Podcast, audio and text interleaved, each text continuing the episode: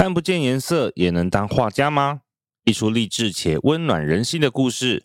万花筒剧团《彩虹音乐森林》亲子轻音乐剧，二零二三真情改版重磅升级，高雄首演演出好评不断。由知名亲子台米台木哥哥打造励志暖心作品，JR 纪言凯首部儿童音乐剧作品，十首好听歌曲，六支精彩的舞蹈。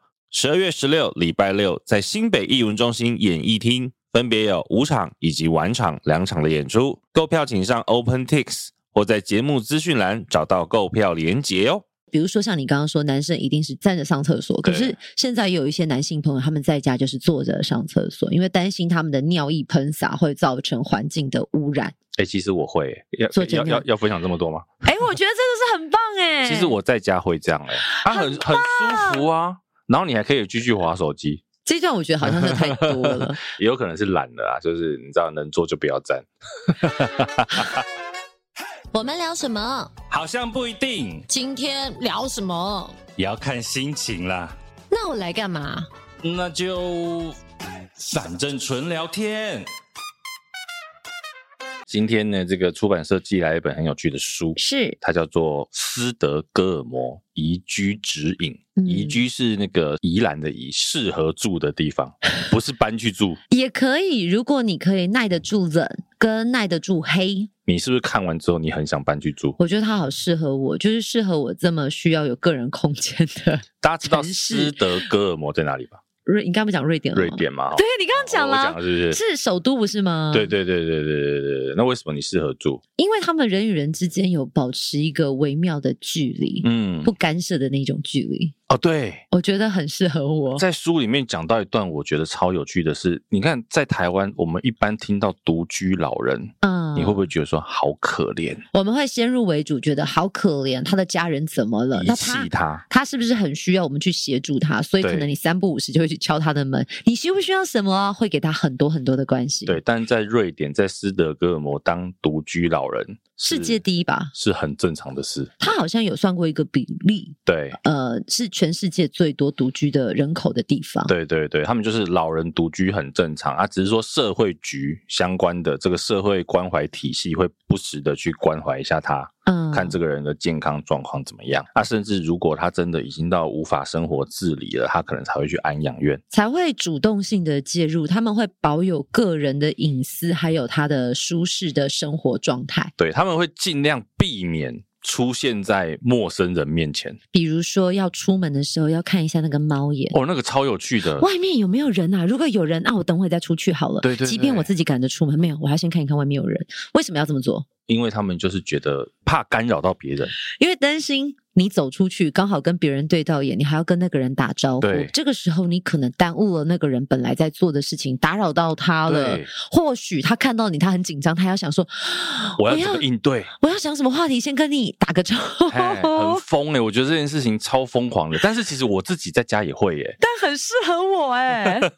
我为什么喜欢上晚上的电台？就是可以不用遇到任何的人。嗯、我的节目为什么是在晚上时段？呃，都遇到的都不是人。你屌屌呐！我不要，就是可以是一个自己很舒适的生活模式。哎、欸，其实贤宁就是一个真的，他可以自己一个人待很久的人呢。他的对外社交其实都是必须要他才这么做。你好像已经很习惯我这个模式了，很习惯，很习惯啊。就是你该我在舞台上，或者是该我跟人互动的时候，我都可以做好、做足、做满、做超过。每次一上车，整个人就是回到一个泄了气的状态。没有泄了气吧？就是回到一个好像我都在骂刚刚看到的人，就是有，就是有一个保护罩罩起来。对，就是有个开关啦。有，我有。看到人的时候，该要有。互动的时候会直接那个开关打开，你会觉得说，哎，这个人好亲切哦。可是我亲切是真的，啊，你这不是 对啊？但是其实他私底下就是一个他很不想要跟人互动，他想要关起来的时候，他就会关得很紧的人。对，我关得很紧，是可能我连社群都不使用、不发文，哦，连手机也都不用的那一种。上次我们在车上聊到那个关于发社群这件事情。嗯都是我跟你讲的嘛，就是说你偶尔你可以发现绯闻，然后他回去之后呢，好像就发了一篇他觉得是绯闻的东西，然后是跟你儿子有关系的内容，可能有，我忘了。然后我就跟贤玲说，你这一篇不是绯闻，他不够废。对我，我就跟大叔说，我觉得现在有时候要发社群，对我来讲是一种压力。我不知道为什么要发。那以前要发的原因，是因为可能工作伙伴会跟你说，你要发社群，让人家知道你有在工作，你有在活动。可是我就说。不对啊！如果我都没有主持，我都没有工作，我要饿死吗？嗯、所以我一直都有在做事，我才有办法支撑我的生活开销啊。嗯，但是工作伙伴会觉得说，因为你都没有发，你正在主持什么？人家会不会以为你不主持？我说没有吧。对，尤其是她老公更有这种困扰，他就觉得我好像应该要再稍微积极一点。做社群，或者是随便什么日常生活都好，可是我会觉得说，天哪，我吃个饭可能要发文，或者是我做什么我要特别写一个什么，好像有点太刻意，我就不是那么刻意的人。因为你老公他还有一个经纪人的角色在啦。所以他可能也觉得偶尔这个自己的艺人还是要一点曝光嘛。我有在努力中了，大家有感受到吗？至少我现在会发现动，我有跟年轻人接轨。我跟你讲，他发现动是为了证明我还在这样。对，所以如果你发现天哪，他社群或者 IG 啊、Facebook 怎么那么久没有更新现动，我一定都有在。至少我拍牛肉面给你看，我有吃牛肉面。对对对对，对，我昨天很认真呢，我有拍。昨天，哎、欸，我都没看到你吃牛。欸、我昨天从台东飞回来，我有拍牛肉面，因为我好饿，好想吃东西。是我们上次在松山吃那一家吗？不是，我在台东的机场。啊、oh,，OK OK OK。因为毕竟下午三四点那个时间刚好没有班机，我要等到晚上六七点的时候，然后饥寒交迫。你们没有去台东？算了，台东那个时间点你也很尴尬，不知道去。一个人你就我就是自己去啊？对，我一我一个人。哦，我以为你老公跟你去。没有，因为我就想说。就是很简单的工作，啊、然后我也不好意思麻烦大叔，我就自己 fly。因为我昨天在干嘛？我自己 fly。哦、昨天好像不能，昨天昨天啊，昨天也没干嘛？对。你看我们现在有多失智，昨天的事情没有一个想得起来的。前两个小时都忘了。我跟你讲，我现在都很怕人家问我说：“哎，你早餐吃什么？”嗯、早餐我都想不起来了。好了，所以其实因为我们这个看了这一本《斯德哥尔摩宜居指引》啊，嗯、我觉得因为看里面一些内容，我跟贤妮其实都还蛮喜欢，包括像贤妮讲，他很喜欢这种瑞典人的模式嘛。嗯、啊，我自己也觉得看到很多很新鲜的东西。比如说，你有没有最印象深刻？比如说，我觉得我们可以来讲，你知道他们家的小孩不可以在别人家吃饭哦，这一点我也印象深刻。对，如果是复制到呃华人家庭的话，可能会觉得啊，这个人好失礼哦。他为什么呢？这一段标题就叫做“你不能在我家吃晚饭”。对，就比如说，我们有时候你会去同学家玩嘛，嗯，那玩玩玩玩到晚餐时段的时候。通常我们以前都是啊，人家爸妈说啊，留下来吃饭啊，没有哦。瑞典人是怎样呢？人家家里要吃饭，你去人家家里玩的同学呢，你要先关到房间里面，等人家吃完饭你再出来，不然你就回家。对，哎，大家听到是不是很哈？会觉得好像哎，可是这分两种哎，一种是我记得我小时候家人都有教导过，对你去人家家做客要避开用餐时间，或者是用餐时间快到你要赶快回家。一来是你去人家用餐时间，人家势必以华人家庭就会留你下来吃饭，对问你要不要吃。第一，你造成别人困扰，或许。别人没有准备你的，但是你要吃，你就 share 掉本来人家固定的分量。嗯、那另外一个是，你晚餐时刻还不回家，就用餐时刻还不回家，我要不要留你下来吃饭都不对，因为万一你的家人没有同意你留下来吃饭，嗯。我要怎么跟人家家里交代？台湾人一般比较会还是留你下来吃饭，然后比如说你跟家里讲一声，要你跟家里打个招呼，就说哎，你在这边吃饭不回去之类的。看看瑞典人就是真的，可是台湾人有些是客套。你是说留你下来吃饭吗？对，就是说你你不给你吃那种自证啊，你要不要回家？是真的问你你要不要回家啊？真的吗？还会这样吗？没有啊，台湾台湾有时候问，哎，要不要一起吃饭？不见得是真的啊，啊就只是提醒你说，哎，时间到喽。这也是属于这个，我觉得话中有话。我觉得你要看，如果是用餐时间，真的人家已经有多摆你一副碗筷，嗯、他可能真的是有所预备。可是餐点都还没有做的时候，问你说，哎，晚餐要不要留下来吃饭呢？其实我觉得那是一种暗示，哎，差不多时间到了，晚了，你要回家了。哎，我会想到，你知道之前在讲说京都人讲话就。就是这样啊，京都人人家说是日本，因为你知道，其实日本人已经算是一个讲话很含蓄、含蓄委婉的民族了。嗯、可是呢，京都人讲话呢，更是话中有话，所以要听得出来。像比如说啊，京都人有的时候，你比如你跟他一起工作完了，嗯，如果对方问你说要不要一起吃个晚饭再回家，嗯，通常我们想说，哎，好啊，不然就吃一下嘛。我跟你讲，你如果这时候跟他说好。你就是一个没有礼貌的人。那我要怎么肯定他要不要跟我吃饭，或者是他问这句话？如果他不想跟我吃饭，就不要问啊。他这一句话的意思其实是，嗯，时间到了，时间到了，我们赶快拜拜吧，我们该回家了啊。就是我刚刚说的那个第一点，对不对？对对对。但是呢，那你要怎么知道京都人是不是真的想要约你吃饭呢？怎么说？他们会事先约，他不会突然约。哦，这就跟里面书上写的也是一样。他说瑞典人要约吃饭，他可能比如说在排呃行程计划的时候，你可能今天是这个月的第一天，你可能要约到月中月底，你不会问当下，因为他们觉得这样很突然，没有礼貌。对对对对对，我觉得这个件事情还是京都人其实跟瑞典人是系出同源的。搞不好哦，因为他们都比较北边嘛。可是我觉得这件事情没有错哎、欸。嗯嗯，嗯。我记得以前曾经有这样的朋友，他要来找你都是很临时、很突然，我也觉得很被打扰。对。所以我都跟他说：“哎、欸，你下次要不要提早告诉我？因为我担心我不在家，对你来讲你白跑一趟。其实我是一种明示加暗示，但是他可能听不太懂。他说：没关系啊，白跑就白跑啊，我刚好可以去附近走走。我就是、我就是苦笑。对，因为像刚刚京都人讲那句啊，他当然除了说时间。到该回家之外，他其实真的有表达说跟你工作是开心的事情，没有问就是不开心，是不是？对对对，就是可能没有问就没有那么没有那么骂急啦。哦，可是真的有讲这句表示，哎，我们工作很开心，可是你还是要回家啦，意思你还是要走。但我这边要讲一件事情，嗯，每次跟大叔工作完，我们都会问他要不要一起吃饭。结果呢，我上次不敢问，因为我连钱包都没有带。后来后来我就只好要回家之前，我跟他说，哎。对不起哦，我我我我我今天没带钱包，所以我不会问你要不要吃。你知道他是很三八哎、欸，那一天就是因为我们其实 晚餐都没吃，哎、然后结束的时候好像八八九点嘛，九点多。其实应该老老实讲，去吃个饭。我们之前会都会工作完一起吃，去吃个东西。那他就说他要回家了，我就想，而且我很坚持我要回家。他还一直问说要不要吃饭，要不要吃饭。我说啊，不要好了，我要回家。对，我想说哦，他可能回家要赶快看小孩子，嗯，那我就没有一直问他。就后来到家之后，他说因为他没带钱包，我说你是神经病啊！啊，我身上有钱呐，啊。我真的跟他出去工作，我放心到我一毛钱都没有带。然后到了活动现场，我跟他说，哎，我好想喝咖啡，你要不要去买？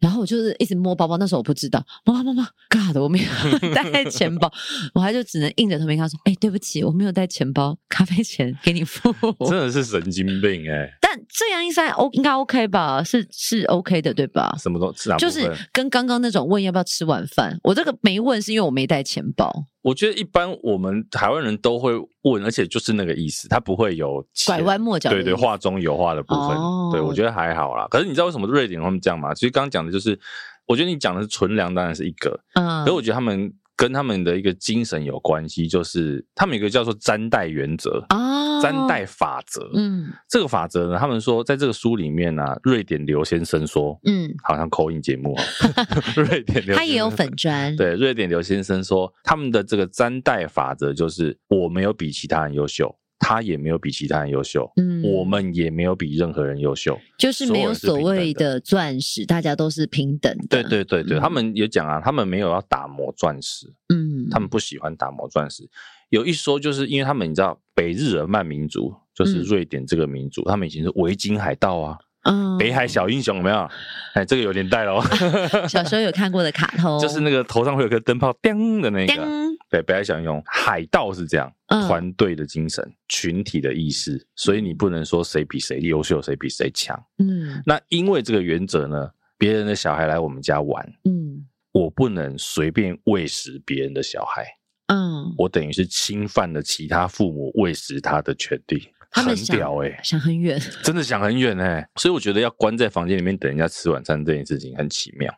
我我自己是觉得，如果我们以这种华人的心态，会觉得太诡异、太奇怪了。对，与其待在房间等你吃完，我们在一起继续玩，然后我饿着肚子回家再吃，我可能会选择当下。哎，那你们慢慢用餐，我先回家了。对对对，对。所以我觉得他可能也是一种委婉的逐客令吧，也有可能。所以他们算是不明说的。民族吗？哦，这个也有趣了，的确是因为像我们要讲的，其实我们今天就是从这个书里面讲一些瑞典人的状况，我们来反思我们在台湾，嗯，我们自己的文化跟他们有什么不一样。好，像其实瑞典里面，你刚刚讲那个不直球对决、不直话直说这件事情，嗯、他在书里面讲了一个叫做被动式攻击，就是他不会跟你硬碰硬，实话直说，嗯，对，不会跟你硬碰硬。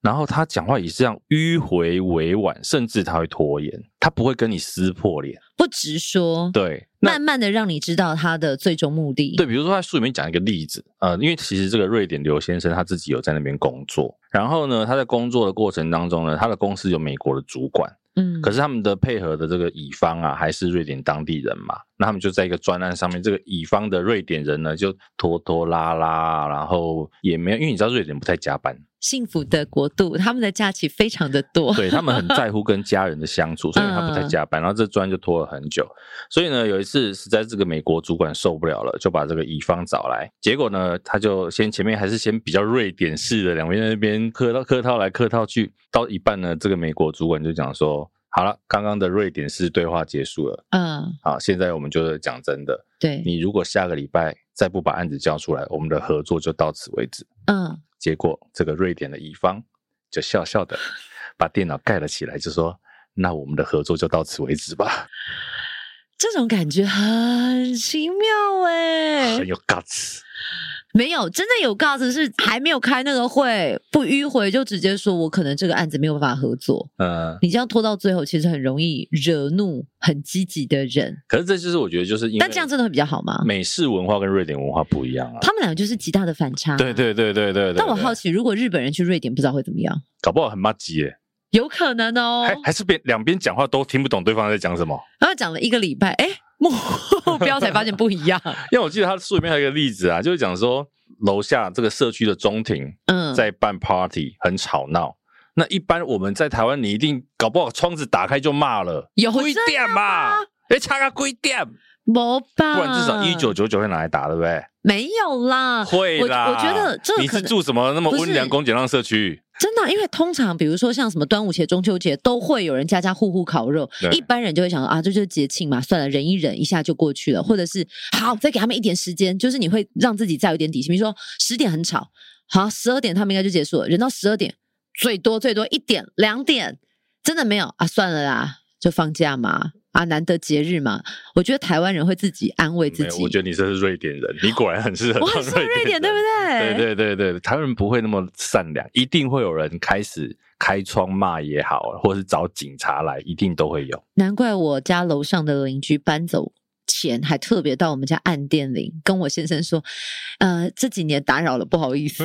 ”表示我们家真的很会忍耐，哎，真的，你的忍耐程度很高，哎，你真的很适合去瑞典住。可是我平常不是忍耐程度那么高，还是我其实很高，算高的，是不是？或者是你可能在工作上忍耐程度比较低？有吗？到底是？有有可能是这样，像我可能也是，嗯，就是工作上我们会比较要求完美或严谨，可是，在平常的日常生活，你就会觉得说啊，这样就好了。也有可能，okay, 我觉得这个有可能是个性的问题。懂。可是你知道，像书里面他说，瑞典人遇到这种状况怎么样吗？会怎样？他就默默的站在窗户旁边一直看。怎么有一点诡谲画面呢、啊？一直看。对，他就是看，然后看你什么时候看到我，然后知道我在注意你，知道我 care 这件事情啊。他们的处理方式是这样，这叫做被动式攻击。但真的是所有瑞典人都这样吗？我觉得可能就是一种普遍呐，当然不能说每个一定都是，可是可能普遍是这样。因为我在想，我在看这本书的时候，我记得刘先生是高雄人，对，所以他等于从一个很热情的所在到。瑞典比较有距离的地方，对。可是他后来好像也蛮适应的。他自己是说，好像他回到高雄，他的故乡，反而很多东西他是无法适应。因为他好像待了十几年，好像十二年吧。对，其实有点可惜，因为本来刘先生要来我们节目，但时间对不上啊。啊，他现在回去瑞典了。懂。但是大家想到瑞典会想到什么？斯德哥尔摩。那是症候群，是不是？症候群。我想到的是那个 IKEA。肉丸，瑞典，IKEA 还是 IKEA 啊？我都念 Costco，每次在网络上看到这个名音梗，就会忍不住来一下。哎，肉丸好吃哎，肉丸好吃，而且一定要沾那个甜甜的梅酱。对对对，以前会觉得为什么？可是后来发现，它就跟有些人吃肉松吐司要加草莓果酱一样，咸咸甜甜的。哎，他其实书里面也有讲，他说像 IKEA 这种 IKEA 嘛，IKEA，IKEA，IKEA。哎，也有人念 IKEA。IKEA 是什么音？我我忘记它好好像原始的发音吧。呃，太多种念法了，反正就是 IKEA。他说，其实你看像这种企业，你也可以去发现它，就是这个国家喜欢的东西就是刚刚好。嗯，对，它不要很顶级、很 top 的东西，这个东西刚刚好。够用就好，所以为什么他们幸福啊？对，什么瑞典啊、芬兰都是被大家称为幸福的国度啊、幸福的城市啊、所以宜居的城市。对，北欧国家常被人讲说他们的社会福利制度好嘛？那、嗯啊、当然相对的税也会交比较重啊，好才公平啊。他们很讲求公平，好像要交到三十几几 percent 的税，因为未来也是用这些缴出的东西再回馈到人的身上，但前提是不可以有破产的风险。对。对啊，可是他的税多，但是好像比如说教育体系基本上都免费。嗯嗯嗯，对，其实也是这种哦，就是大家也不要羡慕别人啦，因为人家也是付出相对的东西。嗯，那你说被动式攻击这件事情，反过来讲，那台湾其实长期以来我都在想说，我们自己常常小时候，因为比如儒家文化的温良恭俭让，嗯，会不会其实也是这种比较啊？有些事情不好意思说，就像你呀，啊，对，你刚刚讲你忍忍受的程度比较高。没有诶、欸、我我只是当下会取决他需不需要我说，因为像比如说呃，我们家楼下的骑楼好了，如果有人违停啊，造成嗯长辈走路不方便，我也是会打一九九九的人。嗯，可是如果你说只是在楼下，他们刚好在节庆，烤肉有烟，或者是玩乐比较大声，我都会觉得它是因为这一天才发生，它不是一个持续会影响别人生活的事，所以我会因为这样而判定我当下要不要做。处理，可是你说温良恭俭让这样所谓的中庸之道或者儒家之道，我个人其实不是这个路线。哎，那我问你，我问一个书里面的例子，嗯，假设你今天工作的装呃办公室好了，里面有一个共用的冰箱，嗯，然后呢，有人在里面放的过期的食物已经飘出味道了。甚至发霉了，嗯，你会怎么处理？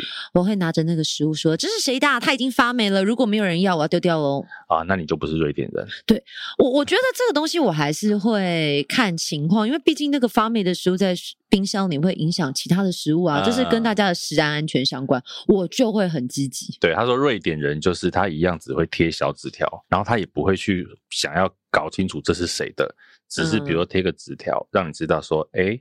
我们有注意到这件事情，然后麻烦这个主人自己把它处理掉。他们其实是很有礼貌的解决方式。我刚刚讲到那个，应该就是我们可能问了八百次都没有人要说，我可能就会走极端的做法，因为有时候我觉得自己有点讨人厌啊，不是有时候，就是当你发现你好好的表述一件事情，可是却没有人把你的话放在心上，或是没有人理你的时候，嗯、我就会用比较极端的表达，就是听起来平铺直述，但你知道里面，我跟你讲，超级歪的。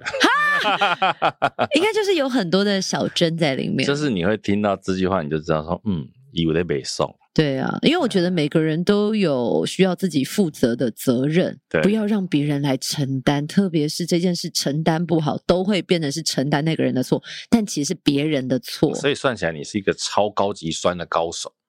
我曾经在电台讲，因为自己觉得算是会说话的人，所以我们知道怎么伤害人。哦、后来我选择不说话。啊，我怕我控制不好，对，因为当有情绪上来的时候，你就很容易失准。我现在都是先深呼吸六次，就是你的这个口舌这一把宝剑出鞘就会伤到人，所以选择不出鞘。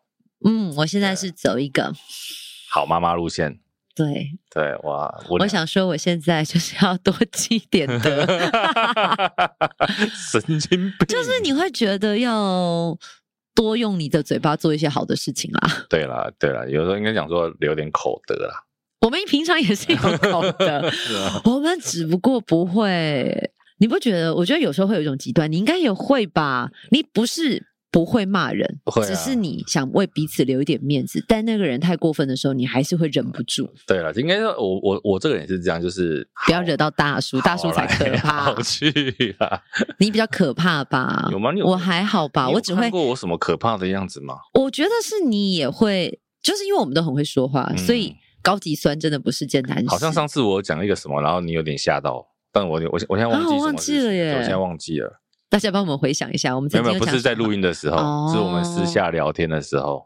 懂，对，我忘记什么事了。啊，我忘记了，好吧，我们想到再告诉大家。我相信你们一定也很想知道，我们就是喜欢卖关子。应该也不都可以知道，我们其实是底下都是带着一点叽歪的人，要求完美，要求完美，所以很完美就是 不是啊？应该应该这样讲哦。有时候哦，我觉得可能也当然是我们的社会历练到了一个程度之后哈，有的时候，比如说很多人会。骂骂自己的主管或老板，嗯，对他有不满，对，或者是对很多有成就的人可能有不满，嗯，当然有时候批评我觉得未必是错的，有可能是对的。可是换个角度讲，就是说他们今天这些人可以有一定的成绩，嗯，表示他一定做对了什么，对对，或许这个也是他你讨厌他的原因之一哦，嗯，因为他的要求这么叽歪，所以他今天才能有做到这些的说是成就也好，或者是。让他自己觉得说，嗯，我好像做对了什么的事情，所以有的时候在抱怨你的主管或老板的时候，我觉得可以换个角度去想想看，会不会是因为这样，所以让他今天可以达到一个平常人、其他人达不到的成绩？我都在想，有时候我们喜欢抱怨或者喜欢批评别人，撇除。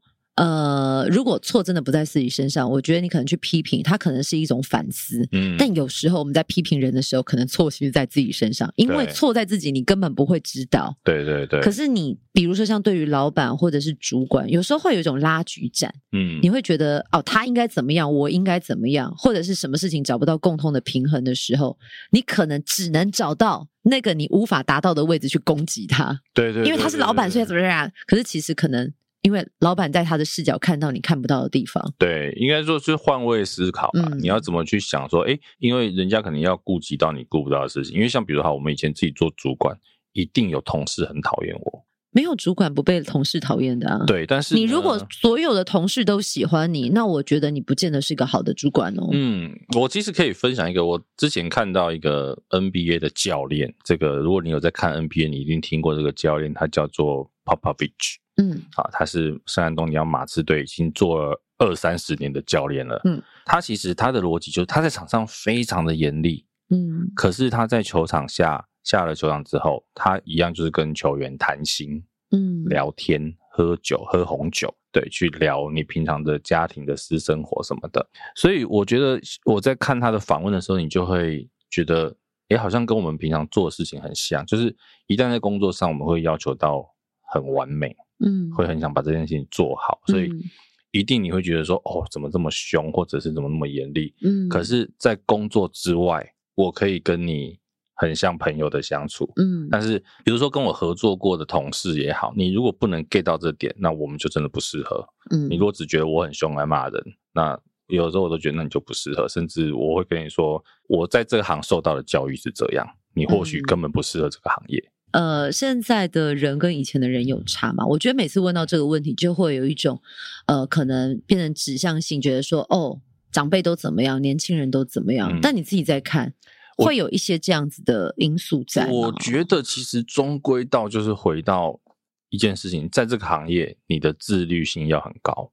嗯，你一旦要别人来管你，那你就不适合在这里。最简单的，这个行业就不是一个朝九晚五的工作。嗯，对，因为当然有人讲说啊，你们这就是劳方姿态啊，呃，资方姿态啊，就觉得我随时都要卖命责任制。嗯、我跟你讲，真的不是这样。为什么？我常举一个例子，我今天找一位设计师画图好了，嗯，我今天跟他说我要一张图，我要一个设计，嗯、他两个小时可以画出来我满意的东西，另外一个人画了八小时。我还没办法买单的时候，嗯，你觉得是工作八小时的有价值，还是工作两小时的有价值？嗯，就是说，其实在这个行业，你不能用工厂的生这个生产线，嗯，去评价工作的人，嗯，所以我会觉得是站在我们的立场，有的时候你会去看一个人的价值，不是在他工作了多长，嗯，产出的东西，对。其实，甚至为什么我现在很多时间我可以自己来作业？嗯，我做的时间，别人要做四小时、八小时的事情，嗯，我可能一个小时我就做完了。回过头要自律，对，所以我觉得这就是在这个行业里面你需要自律。我觉得包括台上的艺人，像贤一样也是一样，嗯、不要讲一个最基本的，你怎么维持自己的外貌身材。对不对？哎，你看，还好昨天晚上没有吃咸酥鸡。对啊，你看，心凌五十几岁还可以保持这么好。我跟你说，我昨天真的收工，好想吃咸酥鸡，结果后来就躺在床上睡着了，咸酥鸡也没有吃到，还好，还好，不然我今天应该超肿的。对，我觉得这个行业其实就是自律嘛。你说那一些天王天后，你看大家可以看到，比如说彭于晏为什么体脂肪可以这么低？对，对不对？那个蔡依林喝吃东西要过水过油。有人从来不吃米饭。对啊，所以我觉得那就是自律嘛。他今天为什么可以到那里？我相信他不是，他一定有经历我们一般人没有经历的努力跟辛苦。嗯，对啊，所以其实为什么讲这里来？哎，我忘了，但总总归啦，反正我觉得今天就是透过这本书，对，斯德哥尔摩，瑞典的首都，对啊，其实他有讲一个，他说他们里面的瑞典人说，我不需要成为钻石，就我们刚刚前面讲的，啊、不用打磨我成为钻石，因为呢，其实他们从学校的学生啊，到比如说这个瑞典刘先生，他经历到的一些创业家，他都觉得好佛系哦。哦，我记得好像他有稍微提到这个过程，是说他们曾经他曾经在瑞典的公司要做一个专案，对，那是一个很高压的专案。在他跟所有人分享完之后，他就很顺口的讲了一句：“可能呃，碳吧，经过高压之后可以变成钻石，然后大家一起努力啊，什么之类的。”讲完之后，所有人都是用一个诧异的眼 诧异的眼光看着他，想说：“啊，你在讲什么？”对，因为他在他们的观念里面，你不用成为钻石啊，像他们小朋友也是一样。我觉得很有趣哦，他们到国小六年级，嗯，才开始发成绩单啊，在小五之前都没有在看成绩的，就基本学科他们并没有那么重视，他们鼓励的是小朋友的多元发展。哎，这件事情真的可以好好的来讨论一下，因为。像所谓的成绩单，其实像可能从幼儿园就有，它会有一些基础的评比，嗯、再到小学，你可以看到小学一年级到小学三年级这中间，其实有很多的家长都会 po 小朋友的考卷，可到小三之后，到小六，你会发现考卷越 po 越少，因为永远不会再是九十九分、一百分这样的数字，呃、家长就开始收，呃、可是那个收的时候，你会发现心态很不健康。为什么我们那么担心那一张考卷他没有拿到一百分？嗯。再来是还有另外一件事情的分享是，因为台湾目前我们看到的高端所谓的高知识或者成绩很好的人，他最终的两个职业，医生、律师、律师啊、呃，或者是工程师、工程师学电机，就是那所谓的三师之类的，嗯、都很讲求，因为在考试可以得到完美的高分成绩，才有办法进到这些学校、这些科系。对。以至于导致大家认为其他的培养不重要，都回归到学科。可是因为学科你要考到一百分，它就会有所谓的刁钻的题目。嗯，比如说你要知道昆虫有几个触角，那个触角要干嘛？可是严格说起来，在生活上这些可能并不是一定要知道的基本知识技能，就像数学方程式。所以回过头，怎么样去培养孩子？就像你刚刚说到的多元，或者是有素养。嗯，我们这一代教育体系上来的人，我觉得不见得可以理解，因为我们以前就是很单纯，学校发什么公版的课本，大家都背一样，背考多分。是我们最重要的一件事情。可是他真的在讲些什么？或者是以前我们考历史地理的时候，哎，我们还真的画得出来中国的位置啊？怎么样？可是铁路啊，现在问我，我还真不知道为什么要记那些铁路。可是当时为什么要背？我只是为了要考试。然后哪个产哪个城市产什么矿？对，我是我是我现在是要去挖矿，是不是？但真的对于我真实生活技能有没有帮助？我现在回想起来，帮助并不大。嗯。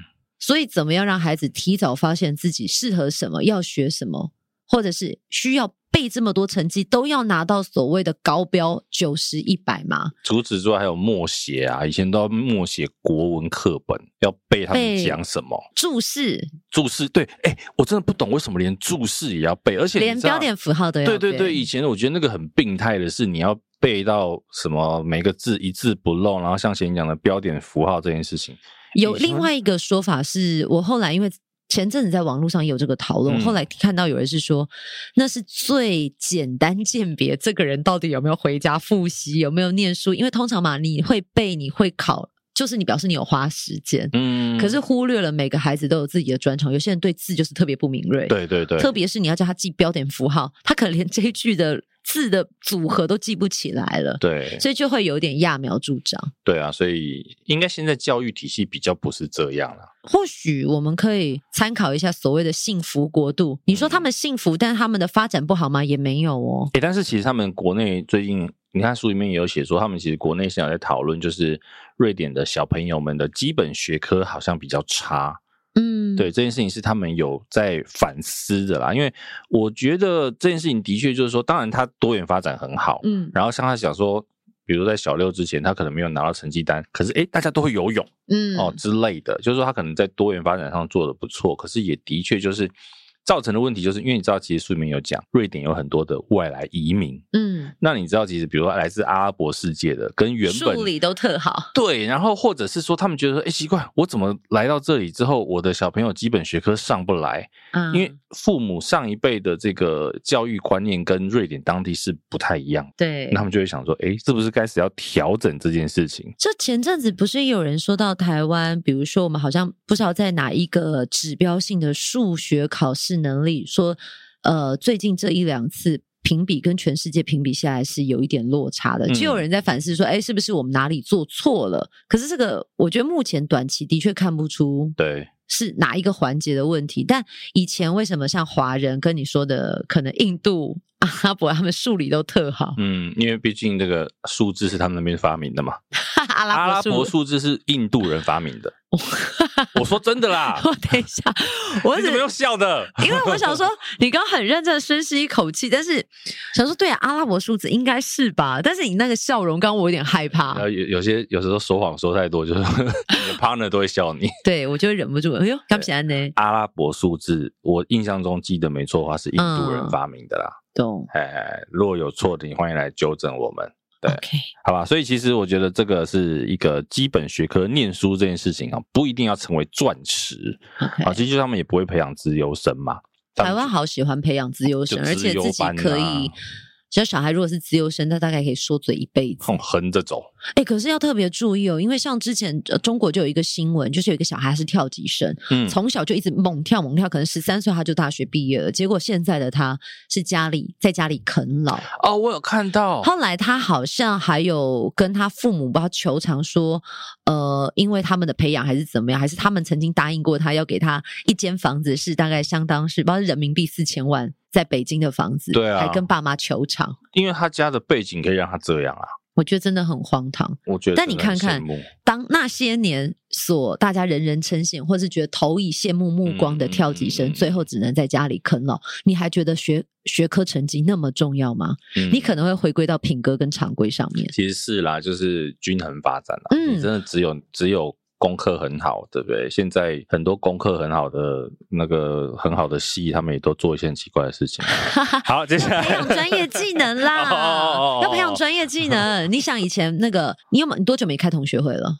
哦，好久没有。我也是很久没开同学会，可是后来我发现，呃，真的可能到五六十岁，嗯，又会在一波要开同学会的阶段。为什么要开始有告别式？还是不是啦？就是说他们可能又更有余裕，不用烦恼小孩，小孩都去上学了，哦、比较有空了，所以就可以联络老同学。那个时候又是可以看。记得好像曾经有人写过一篇文章，嗯、就说那些年班上的前三名，最后可能都是成为教职啊、公务人员，或者是我们刚刚说的三师。稳定。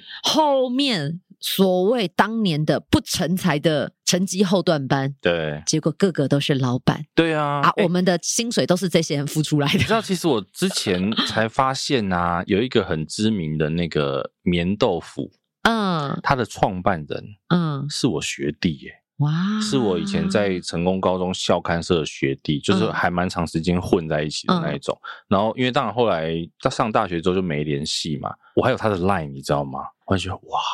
既然我认识这么厉害的人，我都不知道。棉豆腐有赞助我们吗？没有，没有。本集节目没有棉豆腐赞助。棉豆腐赞助很多 podcast 学弟啊。那你也是要 tag 他才行啊。哎，下次试试看。学长在这边哈，我们节目学长你争气一点，一点点听就好了，一点点一点点人听。可是我们前阵子有组成一个联盟，没流量联盟。对，你觉得人家愿意赞助我们吗？没流量联盟组合起来也是有一点点流量的。就像 KOC 的原理，对，不是每个都是 KOL，聚沙成塔，好不好？积少成多，积少化痰。你看，就是因为这样老梗才没有人听啊。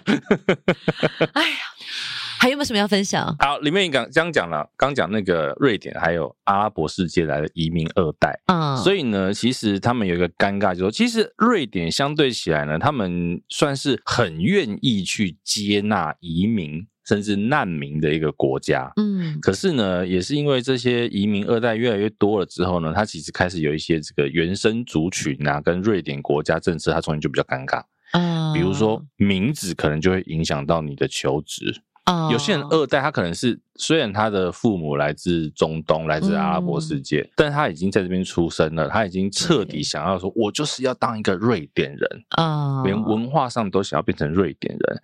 可是呢，当他用这个阿拉伯世界的名字去找工作的时候，嗯，的确就是比较不会得到面试的机会。这个太难了，因为在各个国家其实都还是会有一种保护在地主义的。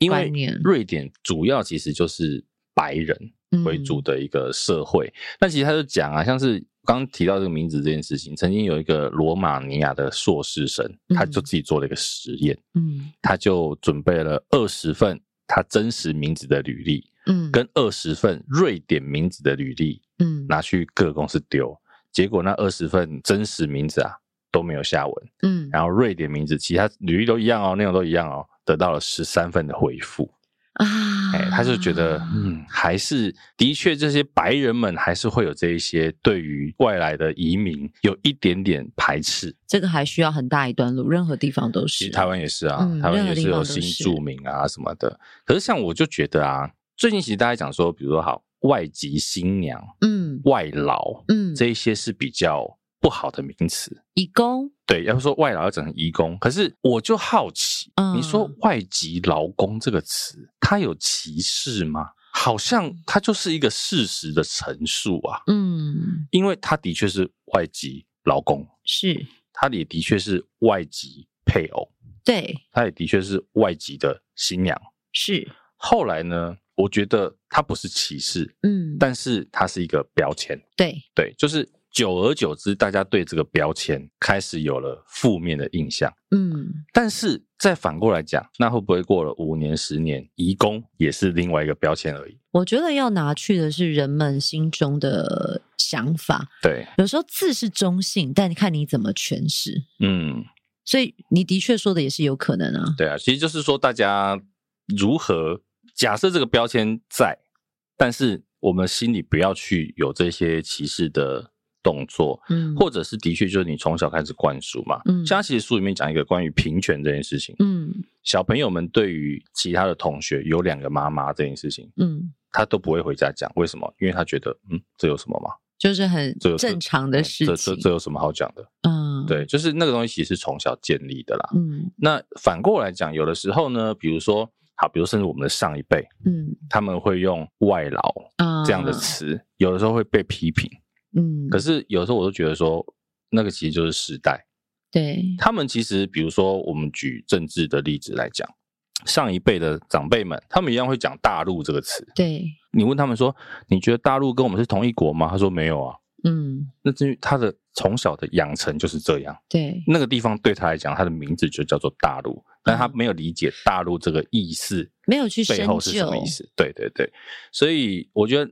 在用词上还是彼此理解啊，嗯，对，你会知道其实还有它的历史脉络在。这就像是以前呃前一两年吧，护理师、啊、护士，对对对，护士小姐，对，这样子证明的词。那我们知道现在其实大家会渐渐的开始习惯用护理师这个词词，但不代表讲护士的人是有。歧视还是怎么样？对对对，因为我我有看过有网络曾经就是好像大家因为这个词就是骂了起来，嗯，但其实我相信大家都很谢谢这些白衣天使，对，不管他是男性或者是女性，因为前阵子还有一个讨论啊，先说现在护理师男性的角色越来越多了，嗯，我觉得这是很棒啊，这样才是一个很平等的状态。就像有人讲啊，比如说医生。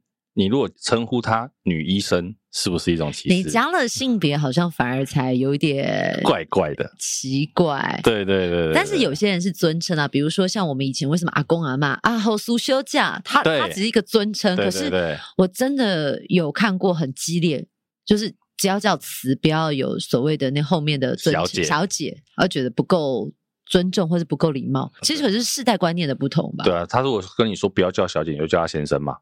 哈哈哈哎，可是哎，但我我其实也不是太能够理解，像老师我们就叫老师，也不会叫老师小姐、老师先生。为什么？为什么长辈他们以前好苏哎被阿伯接一个好苏休假？其实我觉得，的确就像你讲的，其实小姐真的是尊称呢。哦，对不对？对，我觉得她没有贬义，因为其实，在台湾，小姐真的没有贬义啊。嗯，那是在中国 就不能乱。对，小姐就真的是五小姐、酒店小姐，对，那个才是有比较感觉是一般人不会接受的行业。可是，在台湾，小姐就是一个尊称啊。懂。哎，那那他们比如说叫你叫你这个。姓家小姐他们怎么叫？我们一般比如说叫张小姐，嗯、他们会怎么叫？如果叫一位女士啊，他们会叫女士。女士就是感觉更严谨的称呼。张女士、陈女士，对对对对，哦，就通常会女士会用在可能比如说年纪稍长，嗯，就是更有一定地位的称呼法。那如果是一般年轻人呢？就是。怎么叫？一样还是叫小姐啊？会吗？他们还是会叫小姐吗？他、啊、不是说觉得被歧视，嗯、呃、被被觉得好像是叫那个吴小姐？没有叫叫名字对小姐好像还好，可是职业好像很少会。这个如果知道的可以跟我们讲，你可能在那边工作过啦，或者是常常跟对岸的民众有交流的。啊！突然间卷舌了 我觉得蛮有分享，蛮有意思的。就用词啊，其实就像我们讲酒店啊，这个词在两边就差很多。酒店就是饭店的意思，在中国是这样。对对对，你真去那边，你如果你的老公去那边出差，他说我现在要去酒店，你不要骂他哦。他们是饭店，他只是要回饭店睡觉。那他们的饭店就是吃饭的地方。对对对对啊，他们的我们这边的酒店，他们那边应该是夜总会、K 房之类的。差不多，差不多。对对对对对，好，这个用词上面的差别了哈。有趣有趣，学起来。对，所以其实我们刚刚讲的就是民族这件事情，族群这件事情，其实，在瑞典，他们现在他们其实有讲到说，移民政策好像算是失败的，相对失败。嗯、可是我觉得这回到了，就是不同的族群到底是包容。还是理解，还是融合，这都是一个大议题。就是也可以理解，在地的原生的族群会觉得外来的移民可能影响到他们本来的权益，可是要怎么找到这个平衡，可能必须要有很强大的国家政策组织一起来协调。可是呢，你刚刚讲国家政策这件事情呢，像同样是北欧国家的丹麦，嗯，嗯丹麦曾经立法。嗯，禁止国内的穆斯林女性在公开场合戴头巾啊，这个其实就是一个很有趣的议题。因为对于民主国家来讲。因为当时施行那个戴头巾本身就是一个算是歧视的行为，所以他们主张不让歧视的行为在所谓的民主国家发生。你也可以理解。对，可是对于这一些从原穆斯林世界的到丹麦到北欧国家的，我根本不知道怎么出门呢、啊？因为我已经习惯这样的生活模式。习惯之外，我的因为实际上我们刚刚怎么讲夹在中间，嗯。可能我的同样的族群一样是穆斯林族群，他就觉得说你这个背离传统啊，对，数典忘祖。哎呦，我们用成语了，数典忘祖。对对，你背离了你的传统，背离了你的出身。嗯、可是他其实是我今天，即便我想要融入这个北欧的生活，嗯，可是我的原生族群会给我压力。那这个相对的，再进一步讲，国内他的国内就有一些极右派的政治组织跳出来，保守派的，嗯，他就觉得说啊，你就不是我们国内的人，所以相对起来，他的移民政策就会遇到很大的困难。哇，这真的是好复杂的议题哦。对，所以我觉得这会不会可以说入境随俗？如果你选择这个地方要成为你长久发展之地，你就必须要学会入境随俗，而不是强制的干涉这个地方，改变它原生的环境。应该说，我觉得这件事情它有太多角度可以。对呀，这个，你这样讲其实当然也没错。可是就会有人讲说，就是我们刚刚讲的嘛。那你原本的族群呢？你明明就是阿拉伯人，嗯、你为什么要过瑞典人的生活？即便你的瑞，他移民过对，即便你的国籍是瑞典，你就要过瑞典的生活吗？你不要忘记，你身上流着阿拉伯人的血。那你为什么不回到原生国家？如果你觉得，如果如果觉得自由民主不好，不过这样讲，因为他们很多就是难民嘛。对对，所以我觉得当然这个题目很大。很难呐、啊，这就让我想到有某个地方的朋友真的非常向往的自由民主国家，但是如果自由民主说了什么，他们就说不行不行，你不能这样说我们，我们怎么样怎么样怎么样。我真的没有说谁，你这种笑法，你这种笑一定就知道。永邦永邦永邦是一位歌手，哎，永邦那个歌，哎，他最红那首歌是什么？突然想不起啊，每次都想呼喊你的名字。反正就是这样了。对，对，有帮有帮。后置上字幕。其实我，所以我走，其实这本书哦，那时候本来没办法约到作者的时候啊，我本来想说，嗯，好吧，那就我们带一下就好。可是因为看完了之后，你会觉得他讲的不是只有那个城市文化，嗯，他讲了太多关于我觉得可以反思到我们身上的东西，是很好从别人身上借镜回来看自己的。对，其实他就讲，刚讲移民政策变失败。嗯可是呢，性别平权这件事情，他就说瑞典做的很成功。嗯，他说他举了这个例子嘛，他去健身房不是有那个入会礼嘛，嗯，那个店员就给他一条粉红色的浴巾，然后那个瑞典刘先生就说：“哎、欸，可以换黑色的吗？这个有一点尴尬。”然后那个店员想说：“嗯，尴尬在哪里？这有什么好尴尬的？”嗯，对，然后还是有换给他，只是他说：“我觉得粉红色很好啊。”嗯，对，就是他们对于性别框架、颜色框架这件事情，相对的是，他们已经觉得那就是很正常的事情，他们并不会有这个框架。嗯，他说他们有一次卖那个脚踏车，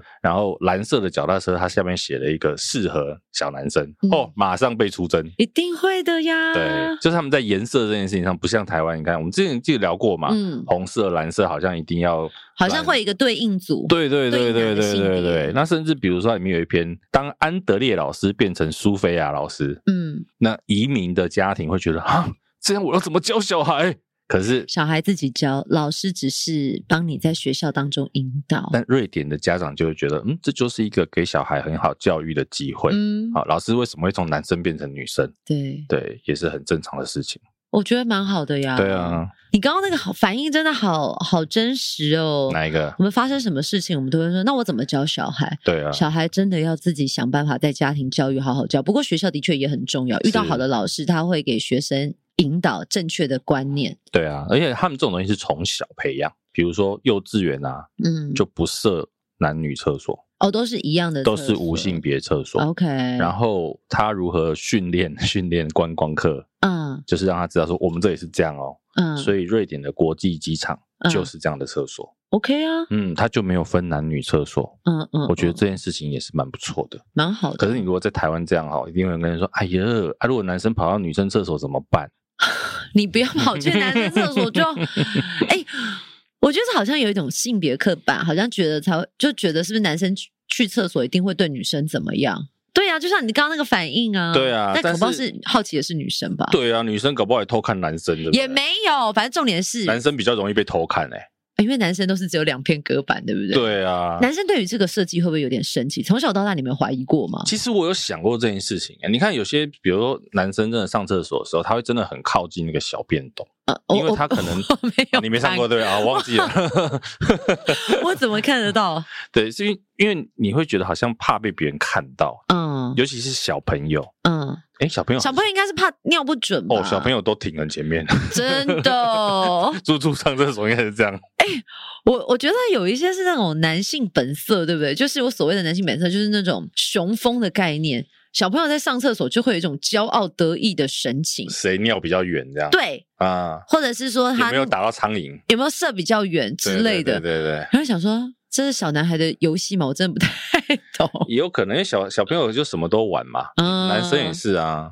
但你们会担心那个隔板被呃没有隔板，或者有隔板，或者是你们好奇？你有想过为什么男生厕所不是那种独立一间可以关起门，像女生一样？我跟你讲，因为因为男生不用把裤子整个脱下来嘛，嗯、女生再怎么样，就是你可能屁股整个会露出来啊。嗯、男生正常来讲上厕所，如果只是尿尿的话，不会把整个裤子脱下来啊。那真的会想偷看别人吗？有的时候可能如果旁边站的是老外的话，会。你有偷看过别人？不，没事就瞄一下嘛。而且我跟你讲，好有你刚刚说那个两片板子还好，嗯、有的是整条沟没有板子的，那个要很尤其在没有没有没有没有，现在台北都还有，还有吗？尤其在 bar 里面。一些美式酒吧，他们就还是那样一条沟哎，一条沟、啊，那个不是那种早期的公厕才会有的设计美式酒吧还是有类似的。因为我记得以前那种很小很小，然后你去那种什么返乡啊，或者去一些比较乡镇的地方，嗯嗯嗯、早期的传统厕所虽然它有门，可是它下面就是一条沟，沟而且它的水是定期冲，它还不是你上完立即冲的那一种。对对对对对，对对对对，就你会看到所有人有大杂烩这样。我以为那个是大概。台湾二三十年前才有的，没有了。但是它是小便的地方是这样啊，男生、oh. 男厕、女厕我不知道，小便的地方是这样。可是那个，比如马桶那些还是一间一间的，Okay. 对，它就未必有隔板。其实我记得好像连有一些休息站都还是这样。好震惊哦！哎，不然你下次去上妆看啊。我进去会被看出来吗？我需要乔装是不是？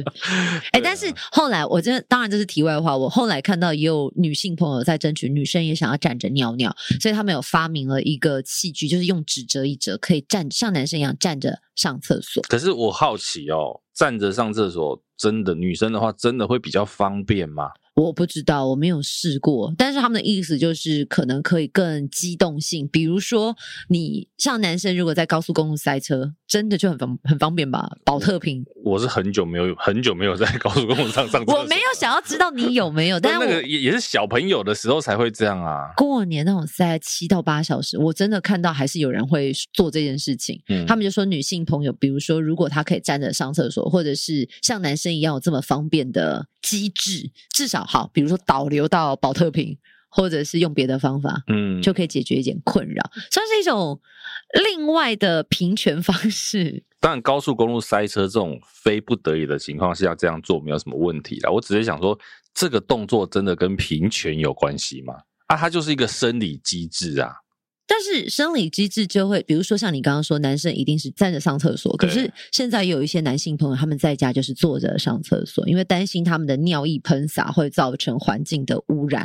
哎、欸，其实我会要要要要分享这么多吗？哎、欸，我觉得这个是很棒哎。其实我在家会这样哎，它很很，很舒服啊，然后你还可以继续划手机。这段我觉得好像是太多了，就是你会觉得很舒服啊，因为好像有这样子的研究，大家去查一下，就是说男性朋友因为可能他的身高距离的关系，如果尿液进了马桶，它还是会有一种喷洒，嗯、是你肉眼看不到，但是仔细一看，其实有很多细菌，就像有人告诉你说冲马桶，马桶盖要盖起来，对对，也有可能是懒了啊，就是你知道能坐就不要站，这个我们也不方便深究，可能体力到了某一种极限，对啊，所以没有，我觉得就是站跟坐，我觉得那个。是 OK 啦，都个人选择。但我、嗯、我只是在想说，这个动作跟平权好像，你真的要他讲说女生可以站着尿尿是性别平权，我就会比较抗胜。这就是对那时候在讲这件事情的时候，有人是有下了一样这样的观点，但我也自己也很难去辨别说他到底是或不是。嗯嗯嗯，就交给大家喽。啊，欢迎来留言跟我们分享，你是站着尿尿还是坐着尿尿？哎，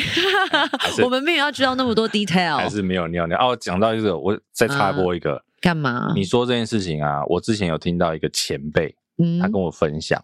怎么？一个男生哦，嗯，他也是这个算是 DJ 还是 DJ？谁？我这样跟你讲。好，他分享就是说他会用卫生棉啊？为什么呢？因为其实一样，男生尿尿你知道会有一些尿渍啊，他会垫在内裤里面。好好讲求卫生，就是很干爽。我觉得其实没有什么不好。等一下，嗯，身为女性要告诉你，有时候卫生棉，呃，就是那个护垫啊，卫生棉啊，那个真的是。不能一片用太久。哦、本期节目要赞助这个吗？哎，他好像是用护垫，好像不是卫生棉，好像是护垫啊。哦，因为闷久了，其实也会对身体不好。可能他哎，护垫是不是比较轻巧？对，护垫比较轻巧，但男生会用哦。他跟我分享会、啊，好可爱哦。对，我觉得其实蛮好的啊。哦，我有机会再尝试，再告诉大家心得哈。好酷哦！好了，所以今天没有想到从瑞典可以聊到护垫呢哈。就是宜居嘛，宜居舒服嘛，对对，如何让自己舒服，好有画面的一句话。好，所以这一本书其实蛮推荐大家去看一下，你可以了解到这个瑞典人的文化啊、精神各方面，然后可以对照一下我们在台湾遇到的问题，好不好？斯德哥尔摩宜居指引，以后也推荐一些书也是不错，但前提是要两个人都有看过。对啊，对，当然当然，当然。好了，就这一集就先这样喽，拜拜。